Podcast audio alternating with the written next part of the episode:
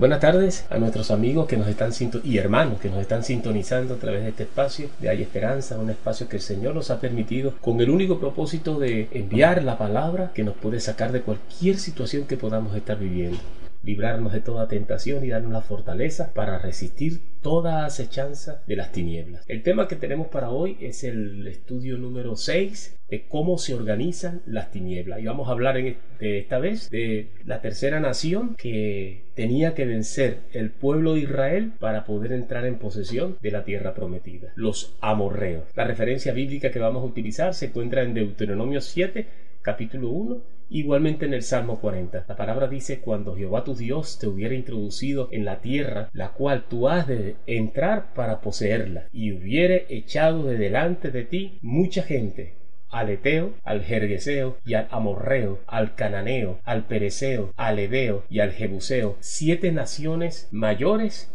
y más poderosas que tú. Vamos a orar. Señor, te damos infinitas gracias por el privilegio no merecido, Señor, que nos das en estos momentos de poder entrar al trono de tu gracia, Señor mío, pero por tu misericordia, Padre amado, y por tu amor manifestado en la gracia de nuestro Señor Jesucristo, tú nos has restaurado tu paternidad nosotros, nos has librado de la maldición de la condenación del pecado y nos has acercado, Dios, a ti. Has restaurado tu paternidad. Gracias, Padre, porque tu palabra dice que mientras estamos en este cuerpo, Padre amado, tú has hecho de nosotros una habitación, un templo, una morada de tu presencia. A través de tu Santo Espíritu, te pedimos, Espíritu Santo, como el ejecutor de la palabra, que traigas la sabiduría que viene del corazón de Dios y des luz a nuestro entendimiento, para que podamos entender y apropiarnos y experimentar la voluntad perfecta de Dios su voluntad que es agradable, que es perfecta para nuestras vidas. Espíritu Santo, te damos infinitas gracias porque tú eres el Espíritu de Jesucristo, la tercera persona de la Trinidad, tú eres el enviado por el Padre para exaltarnos, para conducirnos, para traer la sabiduría que viene de Dios a nuestras vidas, para que testifiquemos de la gloria de Dios, para ser instrumentos tuyos, para consolarnos, para restaurarnos. Amado, te pido en esta tarde por cada miembro de la familia de Hay Esperanza, por cada esposa, por cada esposo, por cada hijo, por cada hijo, por cada hermano, para que tu gracia y tu misericordia, Padre amado, pueda asistirle en cualquier situación que puedan estar pasando en estos momentos. Los tiempos están difíciles, Señor los tiempos están complicados y sabemos que la, tu venida está muy cerca. Pero te pedimos que en este tiempo tú prepares a tu ejército, Señor mío, para que podamos hacer frente con la sabiduría que viene de tu Espíritu Santo y ofrecer resistencia a toda contradicción de las tinieblas que quiera perturbar nuestras vidas. Y darnos la gracia suficiente para poder cumplir con tu propósito de extender el Evangelio de nuestro Señor Jesucristo a toda criatura. Padre, te pedimos que tú proveas a cada amigo que nos está escuchando. Padre de la oportunidad, Señor, que da tu espíritu de que ellos vengan a tu presencia, Señor mío, y que puedan rendirse a tus pies, Padre amado, y nuestro Señor Jesucristo pueda reinar en sus corazones. Te pedimos por las naciones del mundo, Padre, por las personas que habitan las naciones del mundo, para que tu gracia les alcance y tú puedas, Padre mío, sacarnos de la situación en el hoyo, en el fango donde se encuentra, Señor mío, por la guerra, por la desesperación, por la crisis, por el odio, por el rencor. Que tú traigas tu amor, Señor mío. Gracias por la palabra que nos tienes en esta tarde. Gracias porque tú nos estás entrenando, Padre amado, en la guerra espiritual. Nos estás entrenando en tu carácter, Señor mío. Tienes el carácter de guerrero, Señor y venimos de ti, salimos de ti, de tu genética, Señor mío. Te damos la gloria, Padre amado. Toma tu siervo, toma tu canal, Dios mío. Quita toda barrera y toda oposición que quiera impedir que tu palabra pueda fluir en mi vida, Padre Santo, por medio de tu Santo Espíritu. Y dame gracias, Señor, para que tu nombre sea glorificado, Padre. En el precioso nombre de nuestro Señor Jesucristo, te damos infinitas gracias. Amén, amén y amén.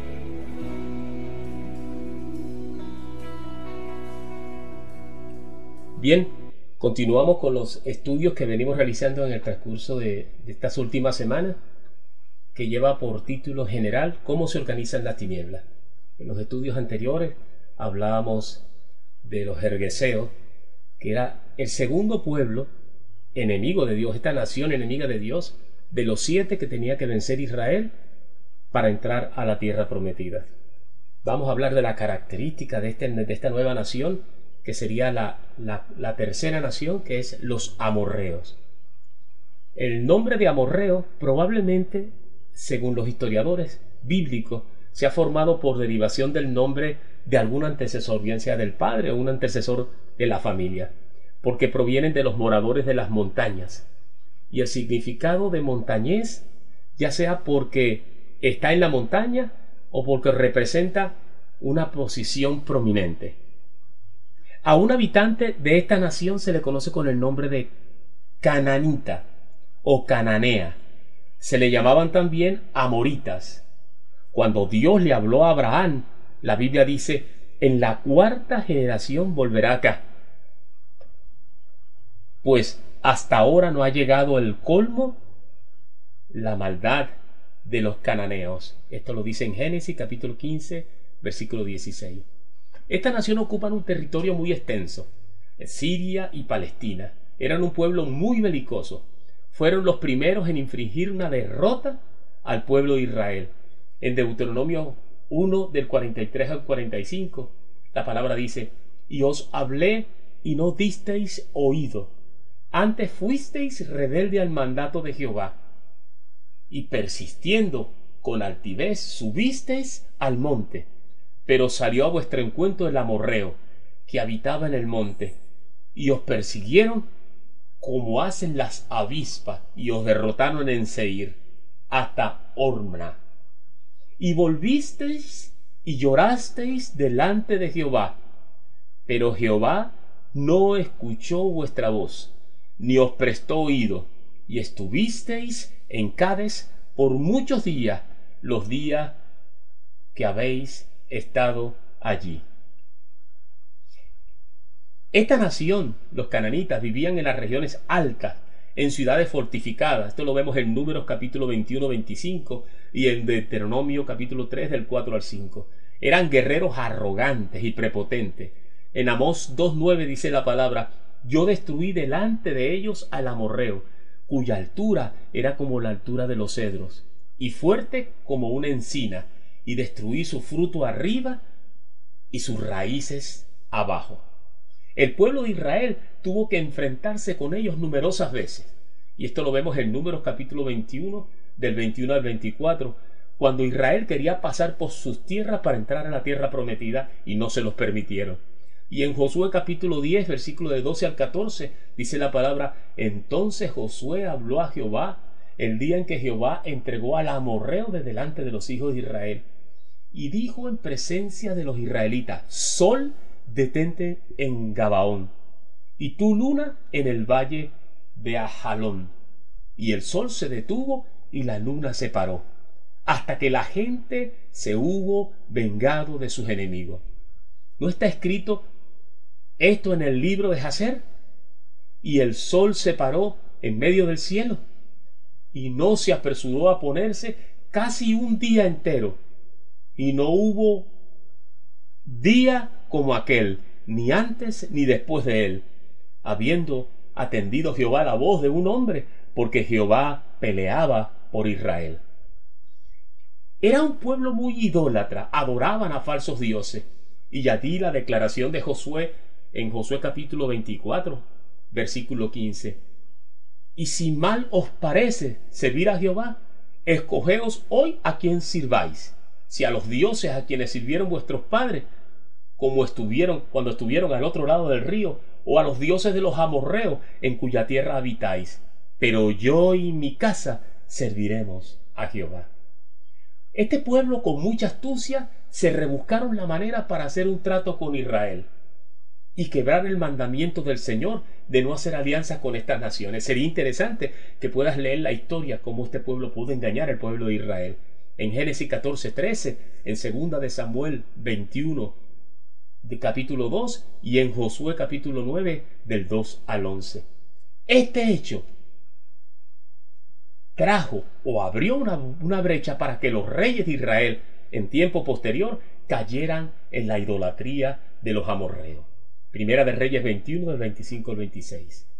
Los amorreos eran personas malvadas para el tiempo de Abraham. Sin embargo, Dios esperó más de 400 años, el tiempo que Israel estuvo en Egipto, para juzgar a los habitantes de Canaán y para darles por promesa a base de conquista a los descendientes del patriarca Abraham, la tierra prometida.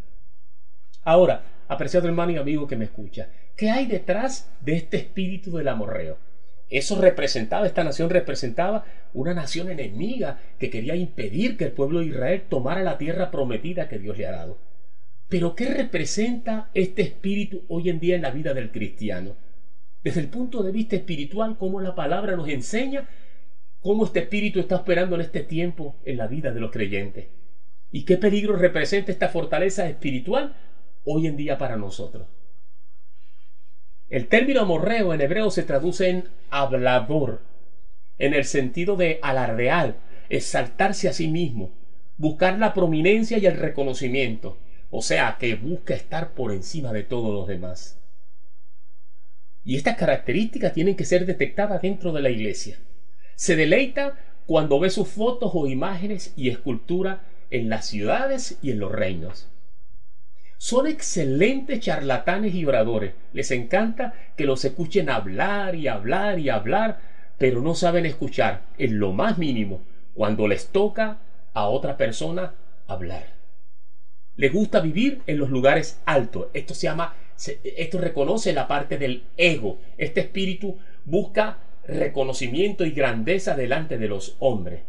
Este es precisamente el espíritu que controla a los dictadores de toda la historia.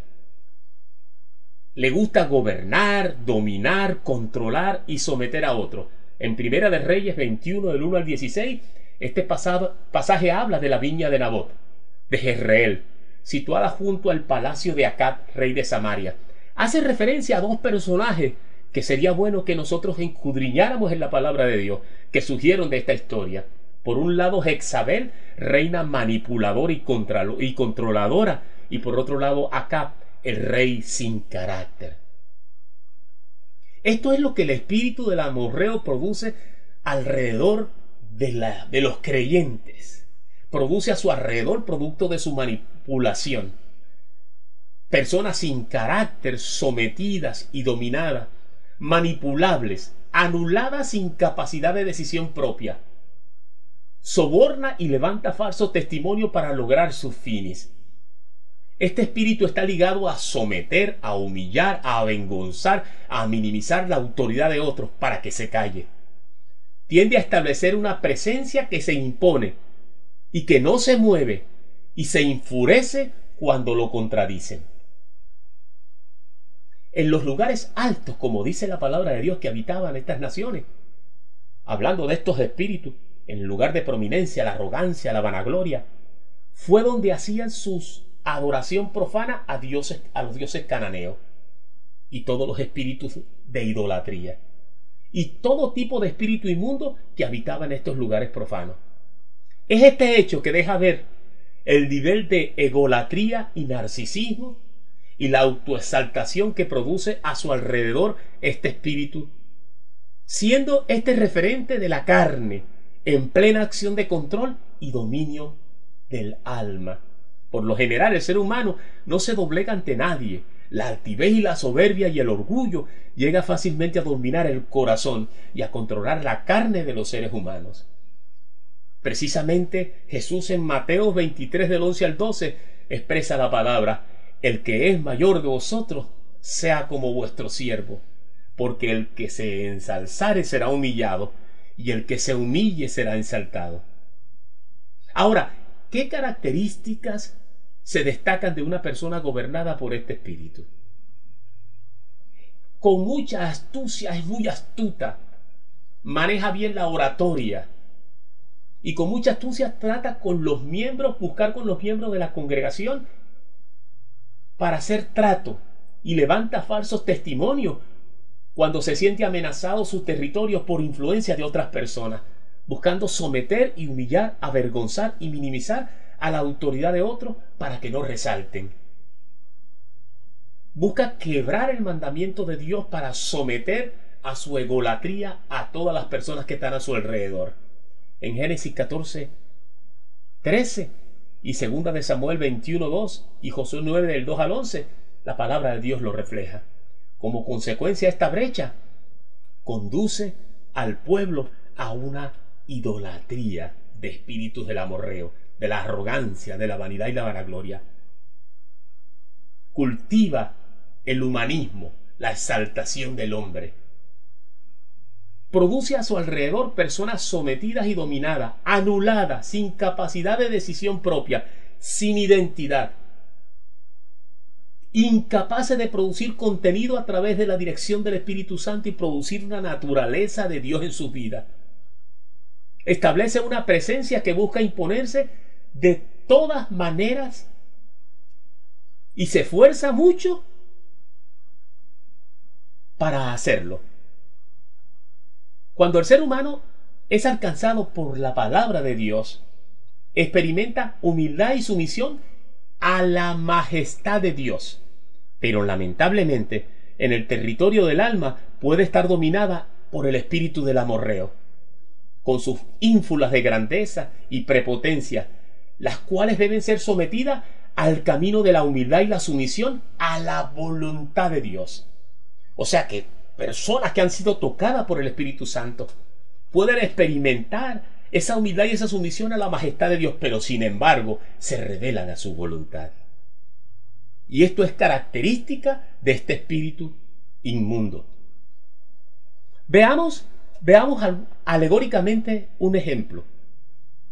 El animal que debe ser pastoreado o que se deja pastorear es la oveja. Y es el pastor quien mueve a las ovejas por los terrenos y pastizales y en las llanuras para pastorearle. Sin embargo, las cabras son animales difíciles de pastorear, porque ellas se mueven en las montañas y su naturaleza es rebelde y se resiste, se resiste a las condiciones bajas. Siempre le gusta estar dominando en las alturas. El ser humano tiene dos tipos de características que dominan su alma y una sola puede ser dominada por el Señor como el buen pastor.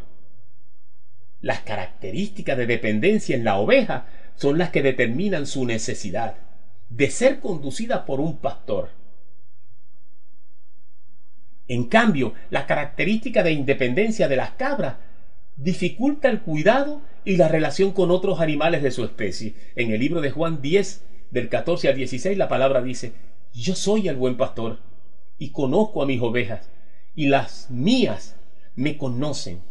Así como el Padre me conoce y yo conozco al Padre y pongo mi vida por las ovejas, también tengo otras ovejas que no son de este redil. Aquellas también debo traer y oirán mi voz y habrá un rebaño y un pastor. La palabra de Dios nos habla de la necesidad de un espíritu quebrantado. Un espíritu humilde y humillado no despreciará al Señor. La palabra nos refleja que el hombre, el hombre exterior, se va desgastando. Y mientras el hombre exterior se va desgastando, el interior se va humillando. Y en la humillación la palabra dice que se va renovando en Dios. Entrenando y capacitando su, sentido para manifestar la naturaleza divina del Padre. Pero es necesario, apreciado hermano y amigo, que me escuchas, que escuchas esta palabra del Señor. Es necesario un quebrantamiento del corazón. Es necesario examinar nuestras vidas. Y si hay en nuestro ser algún área de nuestra vida que no está gobernada por la palabra, que manifiesta una actitud rebelde y arrogante a la palabra de Dios, una actitud de oposición y no de sumisión a la voluntad de Dios que es agradable y perfecta, debe venir delante de la presencia del Señor y en primer lugar pedirle perdón a Dios. Recuérdate lo que dice la palabra. Nosotros Cuando recibimos al Señor, cuando recibimos y vemos la grandeza de Dios, se enaltece nuestro corazón en humillación delante de su presencia. Pero nuestra alma tiene que ser quebrantada. Nuestra alma tiene que ser gobernada. La palabra de Dios nos dice, transformados por medio de la renovación de vuestro entendimiento, para que comprobéis cuál sea la buena voluntad de Dios, que es agradable y perfecta. Es necesario que conozcamos y obedezcamos la perfecta voluntad de Dios a través de la dirección del Espíritu Santo. Y esto es una actitud de, humildad, una actitud de entregarte a la presencia del Señor y pedirle al Señor que te dé la dirección. Todos nosotros tenemos problemas a nivel de nuestra alma. Todos nosotros tenemos caída, pero lo importante es reconocer bajo una actitud de genuino arrepentimiento y humillación delante del Señor y pedirle a Dios que transforme nuestra vida. Recuérdate que la transformación del Evangelio no es exterior. La transformación del Evangelio comienza en el interior de nuestro corazón. Cuando Jesucristo nos liberó de la maldición del pecado, Él santificó nuestro espíritu y abrió la puerta que nos conduce a la presencia misma de Dios. Y es a través de la presencia de Dios que nosotros somos transformados, que somos quebrantados, que somos humillados. Y cuando ese hombre interior se renueva, nuestra personalidad exterior se disipa y tomamos el carácter de nuestro Señor Jesucristo y no manifestamos nuestra vida, sino la vida del Señor. Que el Señor te bendiga y ojalá que esta palabra sirva para que tú puedas tomar esas herramientas y ponerte en línea con el Espíritu Santo y pedirle al Espíritu Santo que traiga a tu vida ese quebrantamiento interior y que pueda sacar a flote la naturaleza de Jesús, de humildad, de amor, de compasión, pero de firmeza en la palabra. Que el Señor te bendiga y hasta otra nueva oportunidad.